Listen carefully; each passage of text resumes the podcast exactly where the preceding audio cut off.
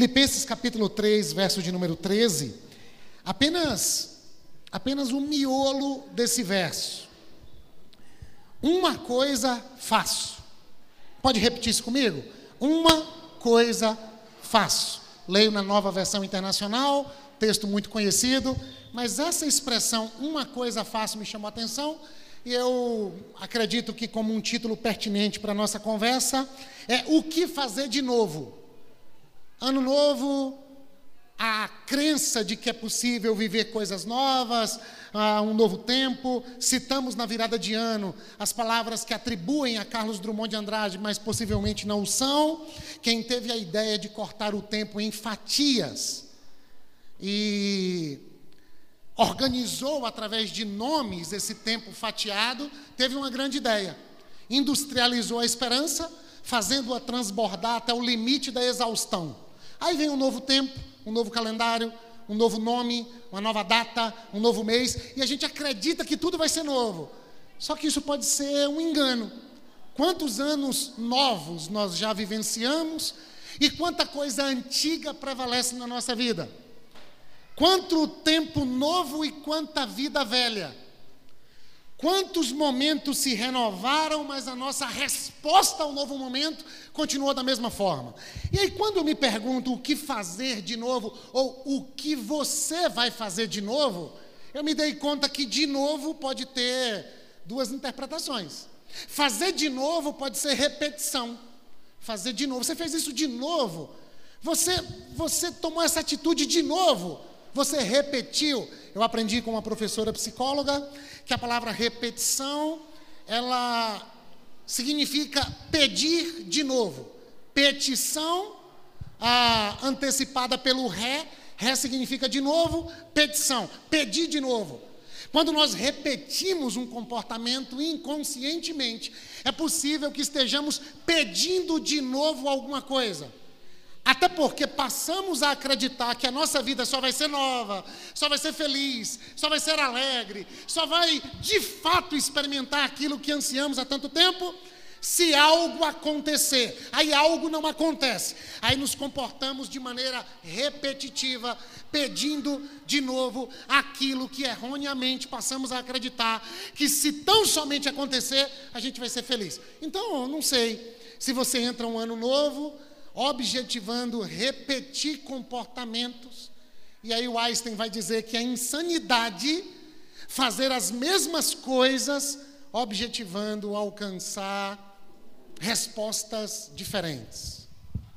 Mas o que você vai fazer de novo pode ser o que você vai fazer de modo criativo, inovador. O que você vai fazer batizado pela novidade do evangelho que nos possibilita começar de novo. O Evangelho é essa boa notícia que redime o passado. É, é, deixa eu melhorar isso. O Evangelho melhora o passado. E o apóstolo Paulo vai nos ajudar a compreender isso. O passado que parecia imutável pode ser melhorado pela mensagem do Evangelho. O Evangelho abençoa o meu presente e me dá o tempo todo a chance de reescrevê-lo e o Evangelho aponta para um futuro cheio de esperança. O que que eu vou fazer de novo? Eu preciso escolher se eu vou fazer de maneira repetida ou se vou fazer soprado, impulsionado, iluminado, abençoado, instrumentalizado pelo Evangelho, que não é outra coisa senão a novidade de Deus. A boa notícia de que Deus nos ama. Deus não é contra nós, Ele é por nós a, a, a, capacidade de se reinventar, de reescrever a história, de se renovar no mundo, de deixar de ser refém do passado, de deixar de permitir que o passado a, faça do futuro quase que um destino, é por causa do Evangelho. Deus não é contra mim, Deus me ama, é o meu Pai, me chama de filho amado, por causa do que Jesus fez naquela cruz, eu não tenho medo de Deus. Deus não está agindo na história para me punir por causa dos meus erros e pecados. Deus está agindo na história para me redimir, não somente dos meus pecados, mas do meu pecado, que desde os nossos pais, Adão e Eva, persiste em nos fazer andar divorciados de Deus, mas naquela cruz Deus fez as, fez as pazes com a gente. E, encarar um novo ano, um novo tempo, um novo espaço, uma nova forma de se reorganizar como comunidade, entendendo, Deus está com a gente. Deus é contado por nós e conta com a gente. Ele é o nosso Pai. E parece que é essa notícia do Evangelho que precisa arejar a nossa mente, ampliar a nossa percepção e afetar a nossa maneira de nos comportarmos no mundo. Eu creio no amor de Deus, por isso eu vivo em novidade. O Evangelho alcançou a minha mente e coração, isso afeta o meu comportamento. O Evangelho amplificou a minha experiência de vida. O Evangelho abriu os meus olhos para reconhecer Deus, não como aquele que está conspirando contra, mas como aquele que age em meio a tudo para o bem, para o bem de quem Ele ama, para o bem daqueles que o amam. E qual é o grande bem que Deus está agindo para que aconteça conosco? Para que Cristo seja formado em nós. Romanos 8, 28. Deus age em meio a todas as coisas, para o bem daqueles que o amam, para o bem daqueles que foram chamados por Ele, de antemão escolhidos por Ele, para que sejam conformes à imagem de Jesus. Deus não está agindo na história para dar o presente de Natal que eu pedi para Papai Noel. Deus está agindo na história para fazer com que eu e você sejamos filhos imitadores de Jesus e parecidos com o papai do céu. Jesus é o primeiro da fila e nós estamos seguindo Jesus. E à medida que seguimos Jesus, a partir do evangelho, dessa novidade de vida, Cristo vai sendo formado em nós. Amém? Então, o que é que a gente vai fazer nesse novo tempo?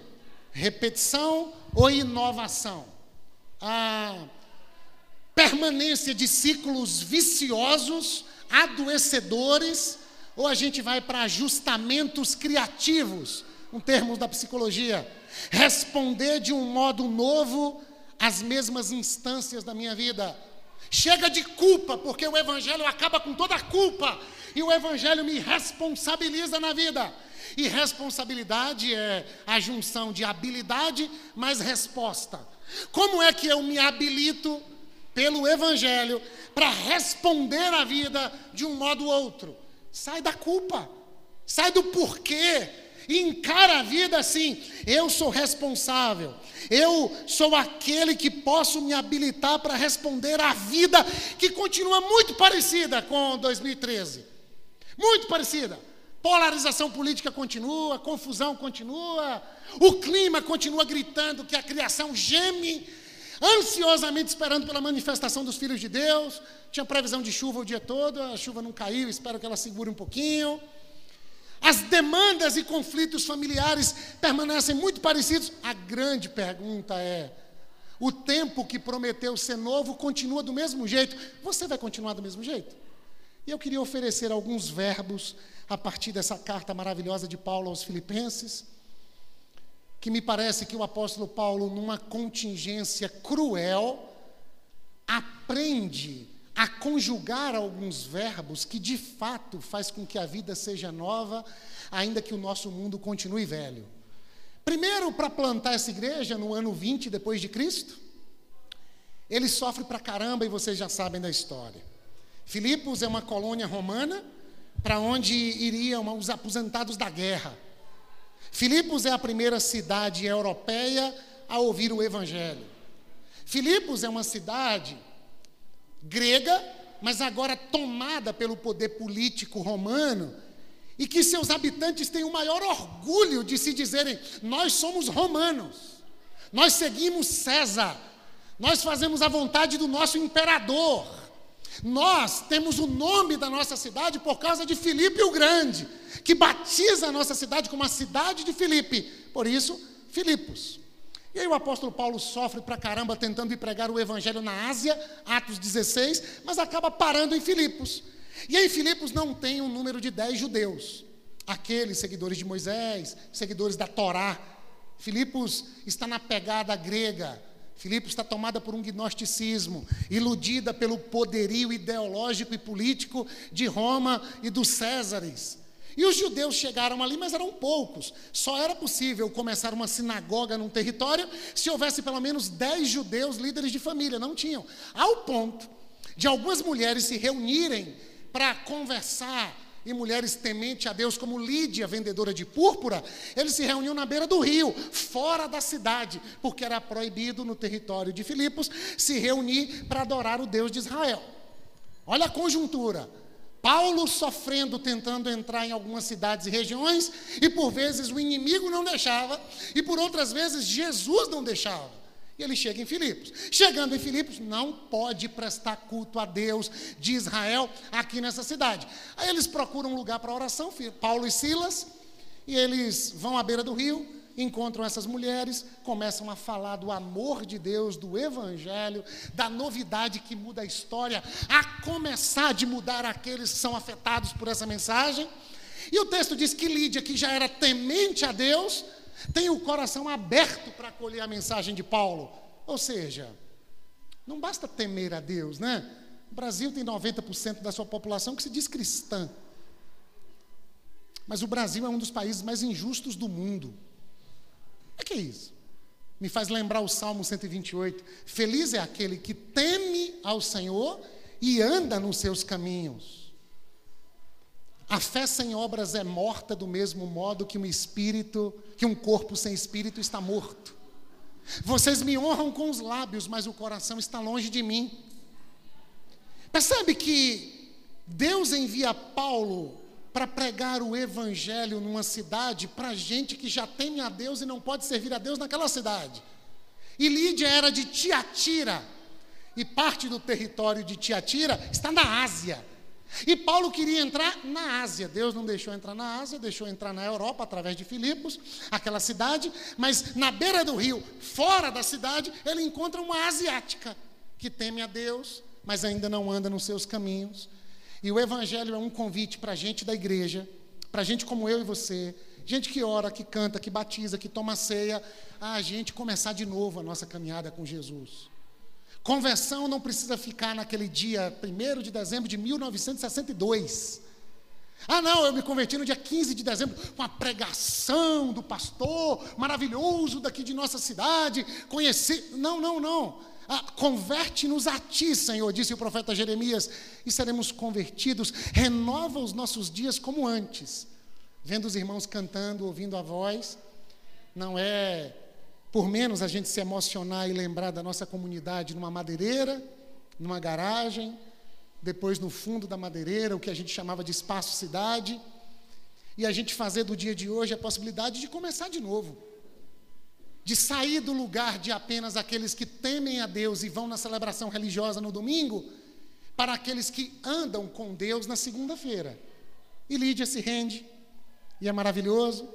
E Lídia disse: Vocês acreditam que nós somos agora tementes e caminhantes com Deus? Fica lá em casa, começa um pequeno grupo, a congregação da cidade de Filipos começa na casa de Lídia, mas outro dia eles vão procurar um lugar para oração. Eu tenho repetido esse texto já há algum tempo, e aí tem uma moça da cidade escravizada, possuída por um espírito maligno que adivinha a vida do pessoal. Eu sei que tem gente aqui que jogou na Mega Sena e a gente vai pedir perdão a Deus juntos hoje. Fica tranquilo. Tati, minha esposa, vai comprar um biscoito e a senhora fez uma conta lá e disse: Guarda esses números, minha senhora, que com esses números a senhora ganha na mega da virada. Aí eu falei para Tati: interessante, ela está dando os números para você ganhar na mega da virada e ela não ganha na mega da virada. Tati não jogou, mas deu os números para o pai e para a mãe jogarem. Perderam também e Tati está com pecado na metade e a gente também vai acertar essa questão. Mas ontem deu na Folha de São Paulo, um homem que sonhou, acho que em Minas Gerais, que tinha ouro debaixo do solo da casa dele. Um senhor, acho que 70 anos. E era na cozinha, e ele abriu um buraco de 90 centímetros de diâmetro, e ele cavou, se não me engano, mais de 40 metros. E ontem, ou antes de ontem, ele vai tirar uma aguinha e uma poeira lá do fundo para continuar achando o ouro, ele escorrega, cai e falece tentando encontrar ouro por causa de um sonho, por causa de uma adivinhação, por causa de uma mandinga, porque alguém falou para mim que vai acontecer, era a jovem escrava da cidade de Filipos que adivinhava o futuro das pessoas. Só que ela era escrava de homens que comercializavam pessoas. Gente que ganha quando o outro é oprimido. Nada do evangelho. O ano é novo e tem gente ah, trabalhando análogo à escravidão no nosso país. Talvez nas nossas casas, né? Pregadas domésticas sem a, o registro, sem CLT, sem segurança previdenciária. E a gente dizendo, Deus deu essa bênção para servir a gente aqui, pastor. E ela orando de noite, dizendo, Senhor, quando é que eu aposento? Tem alguém, em nome de Deus, me explorando. Isso não é o Evangelho. Não tem vida nova. Não tem redenção da criação. Não tem valorização do outro. Aí Paulo vai orar e essa moça começa a perseguir Paulo e Silas e começa a falar uma verdade. Isso aqui é muito louco. Porque a moça possuída pelo maligno, que é o pai da mentira, ela adivinha o futuro do pessoal, e o pessoal fica refém dessa adivinhação, dessa palavra mágica, dessa palavra enfeitiçada. E eles pagam a ela, mas o dinheiro não é dela, o dinheiro é dos seus senhores. E agora ela começa a dizer: esses homens anunciam o caminho de Deus, e vocês devem segui-los. Paulo poderia dizer assim: quando Deus manda, até o diabo obedece. E poderia trazer aquela moça para perto e fazer do discurso dela, que era um discurso crível naquela comunidade, um discurso que validasse agora o seu ministério. Não é isso que Paulo faz. Dias se passam, aquela moça repete, e Paulo olha para ela e expulsa aquele espírito maligno. Aquela moça fica livre, e aqueles que ganhavam dinheiro com ela, agora já não ganham mais. Prendem Paulo e Silas, açoitam Paulo e Silas. Vivemos num mundo que é tão mal que quando alguém faz o bem, alguém é linchado virtualmente, alguém é chamado de, de postulados ideológicos, alguém tem que ir para uma CPI porque cuida do pobre na Cracolândia, está acontecendo isso em São Paulo. Fazer o bem é um problema numa sociedade enfeitiçada, malignizada, que diz temer a Deus, mas que na verdade serve os seus próprios interesses. E Paulo diz isso aqui aos Filipenses. Todos buscam seu próprio interesse, Filipenses capítulo 2, em ninguém os de Cristo Jesus. Nós estamos formatados a fazer de Deus um garçom que resolve as nossas demandas, meus irmãos. E a gente vira o ano dizendo que o Senhor faça isso, faça aquilo, faça aquilo, faça aquilo, faça aquilo, ainda que no processo uma jovem precise ficar endemoniada, escravizada, sem futuro, sem nome, sem dignidade. O Evangelho não aceita e rompe com essas estruturas do mal. E quem é portador do Evangelho sofre as perseguições por isso. Tem um irmão entre nós que há um tempo atrás estava possuído por um espírito maligno, não sei se você acredita, membro da nossa igreja. Está, inclusive, servindo no almoço. E há um tempo atrás ele estava possuído por um espírito maligno. Eu e outra pessoa oramos por ele, e hoje é um homem de Deus, marido, pai, serve a Deus na comunidade, tem nome, tem sua dignidade e serve a comunidade como um entre iguais. Eis o Evangelho que torna nova não apenas todas as coisas, mas pode tornar novas todas as pessoas. É assim que está nascendo uma igreja. Só que Paulo vai preso, e aí espancado, cárcere inferior. Você conhece um pouquinho da história, Atos 16. Eles começam a orar de madrugada, cantar louvores. Vem um terremoto, liberta todo mundo. O carcereiro vai se matar. E Paulo diz: Não se mate, estamos todos aqui. E prega o evangelho. E o evangelho torna aquele homem novo. Ah, ah, ah, o que, que eu faço para ser salvo? Aquele texto que você já fez tantas campanhas nas igrejas, né? Crê no Senhor Jesus, será salvo tu e tua casa. E aquele homem leva Paulo e Silas para sua casa, a família ouve o evangelho e é batizado ele e toda a sua família, assim como Lídia e toda a sua casa é batizada. É assim que nasce a igreja, no ano 20, segunda viagem missionária. Só que agora Paulo está escrevendo, e eu estou terminando já. Paulo está escrevendo uma carta no ano 60 a 62. Depois que esta igreja, que nasceu em meio a tanta dor, cuidou de Paulo através de ofertas enquanto Paulo preso estava, e quando ele escreve essa carta, ele está preso preso em Roma. Alguns vão dizer que ele está preso em Éfeso, mas ele nunca ficou preso em Éfeso. Ele está preso em Roma. Algemado a um soldado romano de dia e a outro soldado romano de noite. Preso por quê? Porque de novo inventou de pregar o evangelho no território de homens que se dizem deuses, no território de César. E agora esse homem precisa experimentar esse evangelho que ele pregou, que libertou pessoas, que abençoou pessoas, que renovou a vida de pessoas, que fez com que pessoas vivessem de fato de uma maneira nova. A pergunta é: como o evangelho pode ser novidade para quem já é do evangelho há muito tempo? A igreja de Filipos já tem 40 anos. Paulo está no ano 62. E a pergunta é: como esse evangelho pode fazer sentido para mim? e para os meus irmãos. E aí, o primeiro verbo que eu gostaria de conjugar, e tudo de maneira muito rápida, no capítulo 1, verso de número 3, o apóstolo Paulo diz assim: Eu agradeço ao meu Deus toda vez que me lembro de vocês. Agradecer e lembrar são verbos que eu quero levar para 2024 e para esse novo tempo como comunidade. Eu quero ter uma vida de gratidão a despeito das circunstâncias. Afinal de contas, eu não sou refém das circunstâncias. Eu estou seguro pelo amor de Deus, ainda que eu ande pelo vale de sombra de morte, ou ainda que eu esteja preso no cárcere romano, no palácio de César, tão somente porque fiz o bem. Ainda que eu esteja preso a essa pressão alta, a essa diabetes incipiente, Ainda que eu esteja preso a esse calorão infernal que Vitória da Conquista nunca percebeu, ainda que eu esteja vivendo um momento que não estava na minha agenda, não estava nos meus planos, não estava no meu para-brisa, que Deus faça brotar dentro de mim. Se o Verbo se fez carne e habitou entre nós, que o Verbo agradecer faça carne e habite dentro de nós e através de nós uma vida de gratidão.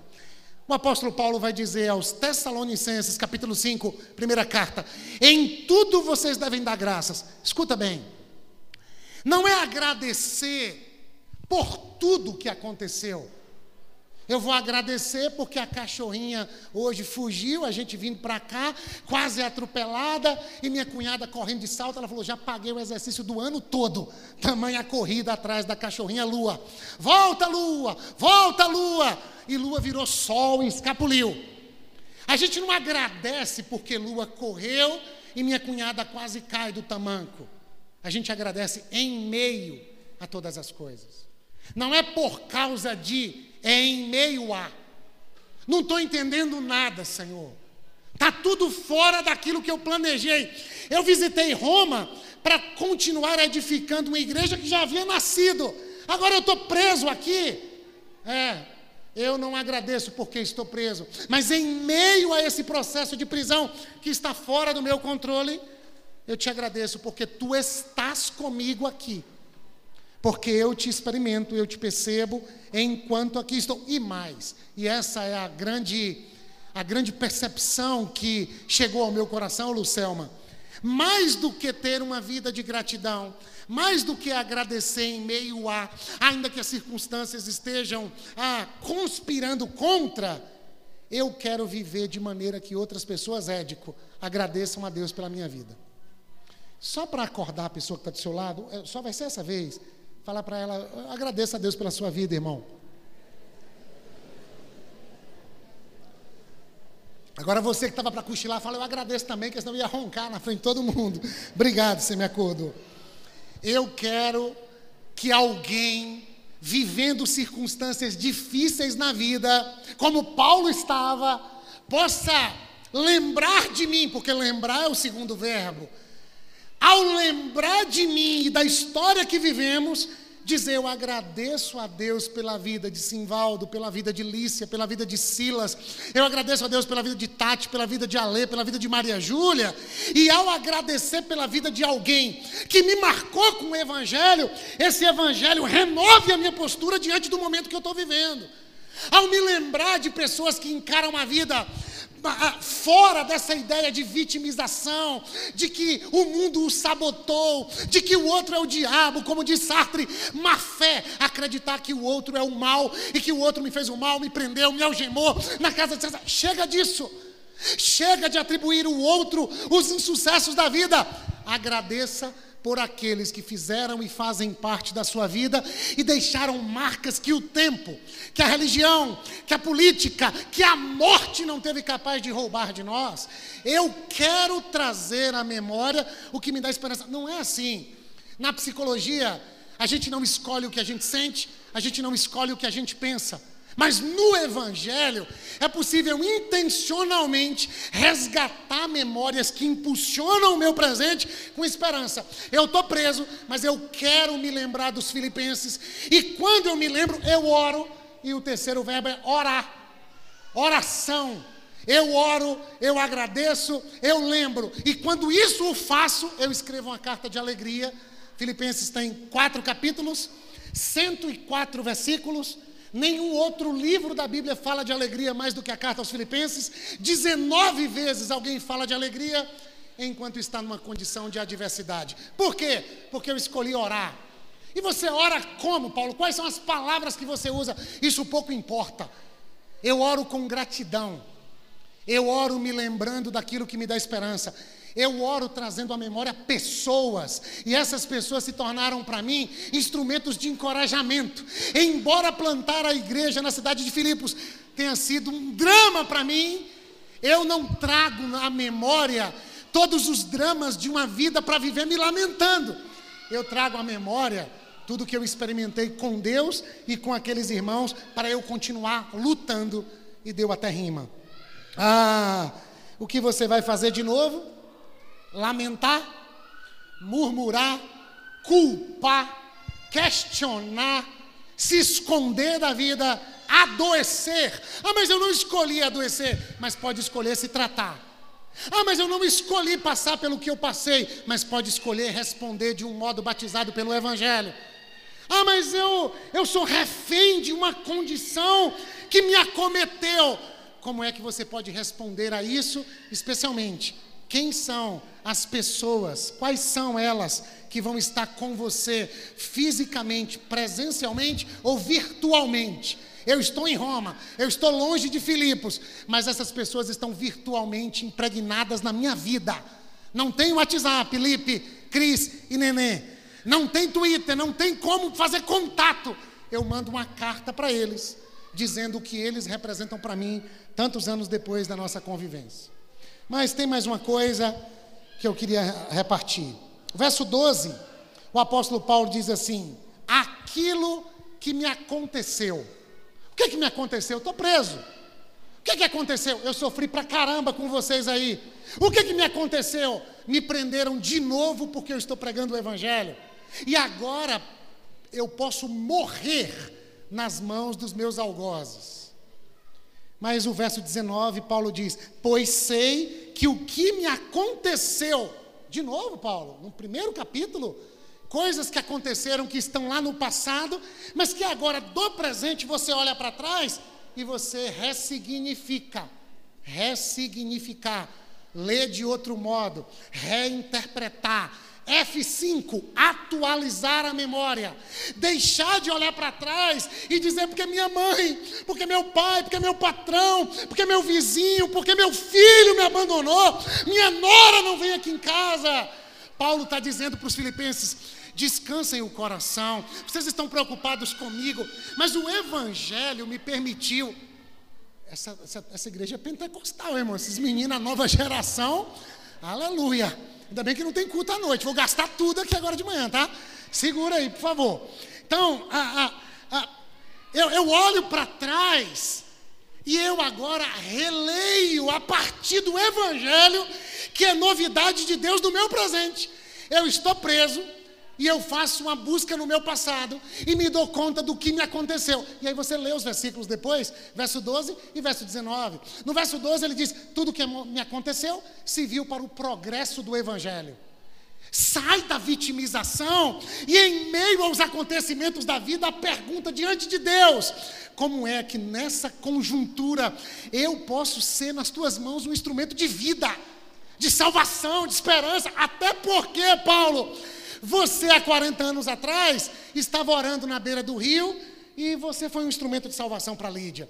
Você estava no meio da praça e você libertou uma jovem de uma possessão maligna e de uma conjuntura de escravidão. Você estava preso lá no, no, no morão, no, no cárcere inferior, e, e em, a despeito do que aconteceu, o Evangelho não está preso, o Evangelho não está amarrado a grandeza de encarar um quarto ah, de espera do hospital, a enfermaria, a fila de atendimento de uma UPA, a, a, o boletim médico na UTI, com a grandeza de quem está sofrendo, está chorando, está pedindo oração, está tentando trazer a memória que dá esperança, mas com um senso de missão. Senhor, eu sou um arauto do Evangelho. Como é que o Evangelho pode progredir nessa nova conjuntura?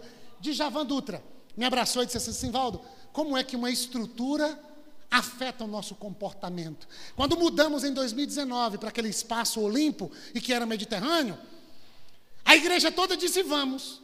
Mas depois quase a igreja toda começou a dizer, está tudo muito longe. Uma irmã me disse, não sei se ela está aí, ela disse, Simvaldo, você pregava e a saliva quase caía em cima da gente. E eu disse, ainda bem que não era época de Covid, minha irmã. Porque lá em casa a gente teve Covid quase toda semana. Ah, ou seja, o que, que acontece com a gente? Que uma estrutura tem a capacidade de fazer a gente se esfriar ou se aquecer. Um prédio, um endereço. Parece que nós somos influenciados, como o poeta Byron disse: os seres humanos são brinquedos nas mãos das circunstâncias. A circunstância muda, o tempo fecha e agora a gente já não está mais a serviço do Evangelho. a igreja ficou fria, eu não escuto o irmão cantar. Para falar com o irmão tem que viajar quase 200 quilômetros. Peraí. E esse calorão agora, a gente faz como? A gente vai começar a dizer, ah, vamos voltar para o Olimpo, era tão bom quanto o aluguel lá, pastor. O que aconteceu com a nossa comunidade tem servido para o progresso do Evangelho o que aconteceu comigo pela segunda vez, leia verso 19, gerou libertação, e na melhor tradução, Antônio, gerou salvação para mim e para vocês. Porque Paulo vai terminar essa carta, capítulo 4, verso 22, se não me engano. Todos os santos, ou seja, todos os irmãos em Cristo, que estão no palácio de César, enviam saudações para vocês. Não estou entendendo nada, Simvaldo. Você disse que o pessoal de Filipos tinha orgulho de ser discípulo de César, adorava César, tinha um orgulho do patriotismo romano. Agora, Paulo preso no castelo de César, faz Paulo pregar o evangelho, Lucelma. E o evangelho pregado faz com que romanos de cultura grega que vivem em Filipos, uma espécie de capital da Macedônia, acolham o evangelho. E agora eles mandam saudações de Roma, porque eles são crentes em Jesus, para quem está lá em Filipos. Como fazer dos momentos da sua vida momentos em que o evangelho possa progredir? Estou em litígio com a minha esposa, pastor. Vou deixar a igreja um tempo para ela ir e aí. De... Seja grande, meu irmão. Como é que o Evangelho traz novidade para essa conjuntura velha, deteriorada?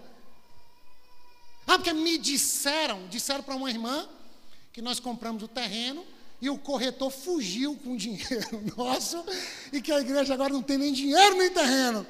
E a irmã me contou, pastor, desculpa que eu não sei nem quem me contou. Falei, pode me contar, irmã. O corretor vai cear com a gente hoje e vai, e vai almoçar com a gente hoje. E foi pela mesma imobiliária que a gente alugou isso aqui tudo, minha irmã. E o corretor abriu mão do dinheiro dele de comissão para que fosse uma forma da igreja abençoar esse novo momento. Ressignificar. O passado pode melhorar quando o evangelho no presente me afeta. E eu olho para trás e eu releio. Foi bom eu ter passado pela aflição? Salmo 119, verso 71, para que eu aprendesse os teus decretos. Tudo que eu passei não foi fácil, não. Mas se chorei ou se sorri, o importante é que o evangelho eu vivi. Olha que maravilha de atualizar as coisas. Aí diz que a gente é mundano, porque a gente vai tentando ler a vida a partir da lógica do Evangelho. Ressignifica. Aí você diz assim, Simvaldo, mas assim, depende do que acontece, né? Não, não, não. Vamos ao texto, verso 27. Não importa o que aconteça. Ah, porque você não passou pelo que eu passei. Ah, porque você não sentiu o que eu senti. Ah, porque você não pensou o que eu pensei. Não importa o que aconteça. Eu posso escolher um jeito de viver e de responder à vida por causa do Evangelho. Deixamos de ser escravos das circunstâncias e passamos a ser escravos de Cristo, escravos de orelha furada, como Vivian sempre nos ensinou. Aqueles que poderiam usar da liberdade para ir para longe da casa do Pai, mas disseram: é com meu Pai que eu atravesso esse momento da vida. E eu acho que é por último, os demais eu só cito. Ah, capítulo 4, verso 11. Isso aqui é maravilhoso. Não estou dizendo isso. Isso o quê?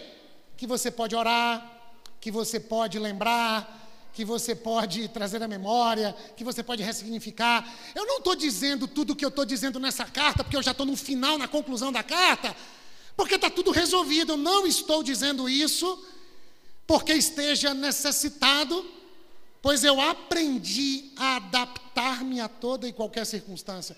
O verbo é adaptar. A vida ah, é perigosa, como disse Guimarães Rosa. Como disse o meu amigo da igreja, a vida tem curvas que eu não sabia que tinha. E se eu não tenho controle sobre a vida, e se eu tentar controlá-la, controlá eu vou entrar em crise de pânico e sofrer de ansiedade. Eu saio do controle e eu me adapto. E eu saio também dessa frase, Deus está no controle, Deus está no controle. Desculpa dizer para você, tem instâncias da vida cósmica que Deus ainda não tem o controle. Que a vontade de Deus não está sendo feita. Bala perdida alcança criança negra no nosso país. Não é Deus que dirige a bala para uma criança negra é a injustiça, é o pecado estrutural, é a maldade humana. E não dá para a gente fazer o velório de uma criança dessa e dizer para a mãe, a mãe que foi abandonada pelo pai, 39% dos lares brasileiros, dados da revista Ultimato, são, são mantidos por mulheres, mães solos, porque os homens zarparam, deram linha na pipa. Não é vontade de Deus. Não é o mundo sob o controle, governo de Deus. É um mundo que jaz no maligno. Quem é a igreja? É aquela que ora dizendo: Venha o teu reino e seja feita a tua vontade, porque nós não aceitamos mais um mundo que funciona de cabeça para baixo. Chega de querer ter o controle, meu irmão, minha irmã. E chega de ter uma vida conformista, dizendo: foi a vontade de Deus, foi a vontade de Deus. Foi... Não foi. Ninguém tem uma carta em branco escrita por Deus dizendo: tudo que acontecer no mundo vocês escrevem em cima porque já está assinada por mim, foi minha vontade. Não é. Tem horas que a gente se rebela contra aquilo que não é a vontade de Deus. Por exemplo, uma jovem possuída, escravizada na cidade de Filipos, não é vontade de Deus. Paulo, mas mexer com isso vai dar problema para Paulo. Pois é, só que eu não sou embaixador de César, eu sou embaixador do reino de Deus. E o reino de Deus é paz, justiça e alegria no espírito. Essa mulher não tem paz, essa mulher não tem alegria e essa mulher não vive no mundo justo. Deus ainda não controla Filipos. E Deus ainda não governa muitas áreas da minha vida e da sua. Então, qual é o nome do jogo? É não tenho controle das circunstâncias, tem um monte de coisa acontecendo que não é vontade de Deus, eu continuo orando, seja feita a tua vontade, e enquanto eu vou discernindo a tua vontade, eu vou me adaptando com esse mundo. Eu aprendi o segredo de estar contente em toda e qualquer situação. Contente vem da palavra conteúdo. Eu aprendi a estar contido. Tem um conteúdo do evangelho dentro de mim, que me faz me adaptar às circunstâncias, não me rendendo a elas, mas agindo em meio às circunstâncias segundo a vontade de Deus, para a glória do Pai e para o bem de todo mundo que me cerca. Adaptação. Adaptar. Quais são as áreas da sua vida que você tem que se adaptar? Eu faço 40 anos, dia 1 de fevereiro. Tem que arrumar essas costas, fazer um pilates. Diminuir esse bacon aqui. Pastor Fernando me chama de Bob Esponja. Eu sou quadrado. Tem que dar uma melhorada na alimentação, tem que tirar o refrigerante. Me adaptar ao novo momento da vida. E você, meu irmão, minha irmã? Adaptar um novo espaço. Saber como é que a gente vai interagir. Tiagão falou assim: próximo culto aqui o pessoal vai chegar cedo para não ficar em pé. Tem que começar 10 em ponto, chega mais cedo. Até o dia que a gente coloca as cadeiras aqui assim. e a gente vai ficando até o dia que a gente começa a construção lá e a gente se adapta. E a gente faz isso com alegria. 19 vezes alegria. E a gente faz isso, a palavra mente aparece aos filipenses 10 vezes é uma alegria que não é fruto das circunstâncias, mas é fruto de um conteúdo que está dentro de mim, a saber, o Evangelho. E no Evangelho não há lugar para repetições, no Evangelho há lugar para ajustamentos criativos, inovação, novas possibilidades, responsabilidade. E eu poderia citar verbos como, no capítulo 2, esvaziar-se. Tenham em vocês a mesma atitude que houve em Cristo Jesus. Menos de você no que diz respeito àquilo que em você é tóxico, e mais daquilo que Deus exala através de você. Jesus é tão Deus, tão Deus que se fez homem. Leonardo Boff disse que todo menino quer ser homem, todo homem quer ser rei, todo rei quer ser Deus. Só Deus quis ser menino. O cântico cristológico, Filipenses 2, a partir do verso 5, palavrinha grega, kenosis, autoesvaziamento. Eu continuo sendo quem sou, mas eu abro mão dessas potências para entrar no mundo daqueles que eu amo. Chega de muita razão. Chega de ficar brigando em nome da verdade, porque eu tenho a verdade, ele não tem a verdade. Kenosis, esvaziamento. Deixa eu traduzir. Baixa um pouquinho a bola. Respira fundo. Ah, mas é porque meu jeitão. Seu jeitão também tem jeito no Evangelho. Porque Paulo tem um jeitão e é ele que escreve sobre o jeitinho de Jesus. E o jeitinho de Jesus dá um nó no jeitinho brasileiro, que quer ser o grande para passar a perna. Em Jesus, o maior é quem serve. Feliz ano novo. Você está tentando dizer o quê? Ah, baixa a bola. Tem um coração ensinável, que deseja aprender. Eu poderia ler o capítulo 3 e usar o verbo reconsiderar. Quando Paulo vai dizer no comecinho do capítulo 3, eu considero o que era ganho como perda. Eu deixei de considerar tudo que eu conquistei em termos sociais, éticos, religiosos, políticos. Eu deixei de considerar isso como o norte da minha vida e eu considerei como esterco para que eu ganhe a Cristo. Quais são as reconsiderações, meu irmão, minha irmã? E por último, capítulo 4, tem duas irmãs brigando na igreja, Sintique e Evódia. E Paulo diz: essas irmãs são muito preciosas. O nome delas está escrito no livro da vida. Que pena que o nome de uma não está escrito no livro do coração da outra. Tem gente que vai para o céu, só não sabe viver em comunidade. Tem gente que não quer perder a salvação, mas perde Sinti que perde Evódia toda hora. Tem gente que vive uma ansiedade escatológica, quer garantir a coroinha no céu, mas jamais garante a possibilidade de recomeçar com uma relação quebrada. Eu disse no culto da virada que recebi uma mensagem de áudio chorando de um amigo me pedindo perdão. E ele dizia: depois de dez anos eu estou pedindo perdão. E essa semana nós saímos da casa deles, quatro da manhã, nesse abraço de perdão, de café e de abraço, porque sente que pode voltar a ter uma boa relação com Evódia. Eu quero me relacionar eu quero me reconectar, eu quero recomeçar, porque não adianta chamar Deus de Pai se eu não trato o outro como meu irmão, não adianta ter o um nome no escrito, escrito no livro da vida se eu não tenho o nome da minha irmã e do meu irmão escrito no meu coração.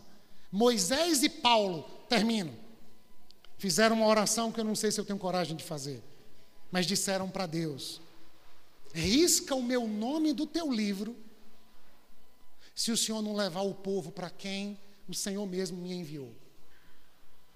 Eu não quero ir para o céu se Evódia não for comigo. Eu não quero um céu que não caiba Sintique. nós servimos juntas, nós nos amamos. Mas aconteceu um monte de coisa e a gente se desconectou. E agora eu fiquei daqui dizendo, ah, porque ela, porque ela, porque ela, porque ela. Não, a partir de agora não tem nada a ver porque ela, nem porque eu. Tem a ver que Paulo preso está preocupado com o relacionamento das irmãs da igreja lá em Filipos. E se essas irmãs não estão bem, a alegria vai ser esvaída da comunidade. Senhor, a gente quer começar de novo, não repetindo os mesmos equívocos e pecados. A gente quer começar de novo, reaprendendo com o Evangelho da graça de Deus, que vai nos atualizando, nos cristificando, porque o caminho do justo é como a luz do dia que vai brilhando, brilhando, brilhando, até ser dia perfeito. Batiza-nos com a tua alegria e faz a gente conjugar esses verbos: orar, lembrar, agradecer, ressignificar, adaptar, esvaziar, reconsiderar, relacionar perdoar. Estamos diante da mesa da Eucaristia. E diante desta mesa, sempre é possível começar de novo. Sempre é possível se refazer, porque o Senhor está agindo dentro de nós, em nosso meio e através de nós. Completa a tua obra, como o Senhor disse através de Paulo aos Filipenses Aquele que começou a boa obra é fiel para completá-la até o dia de Cristo. Acelera a tua obra em nós. Toma nossa comunidade mais uma vez consagrada em tuas mãos. Batiza-nos com a vida do Jesus de Nazaré. Dá-nos coragem para prosseguir, alegria, esperança e a capacidade de se refazer em meio à jornada da vida. É a nossa oração em nome de Jesus. Amém. Amém.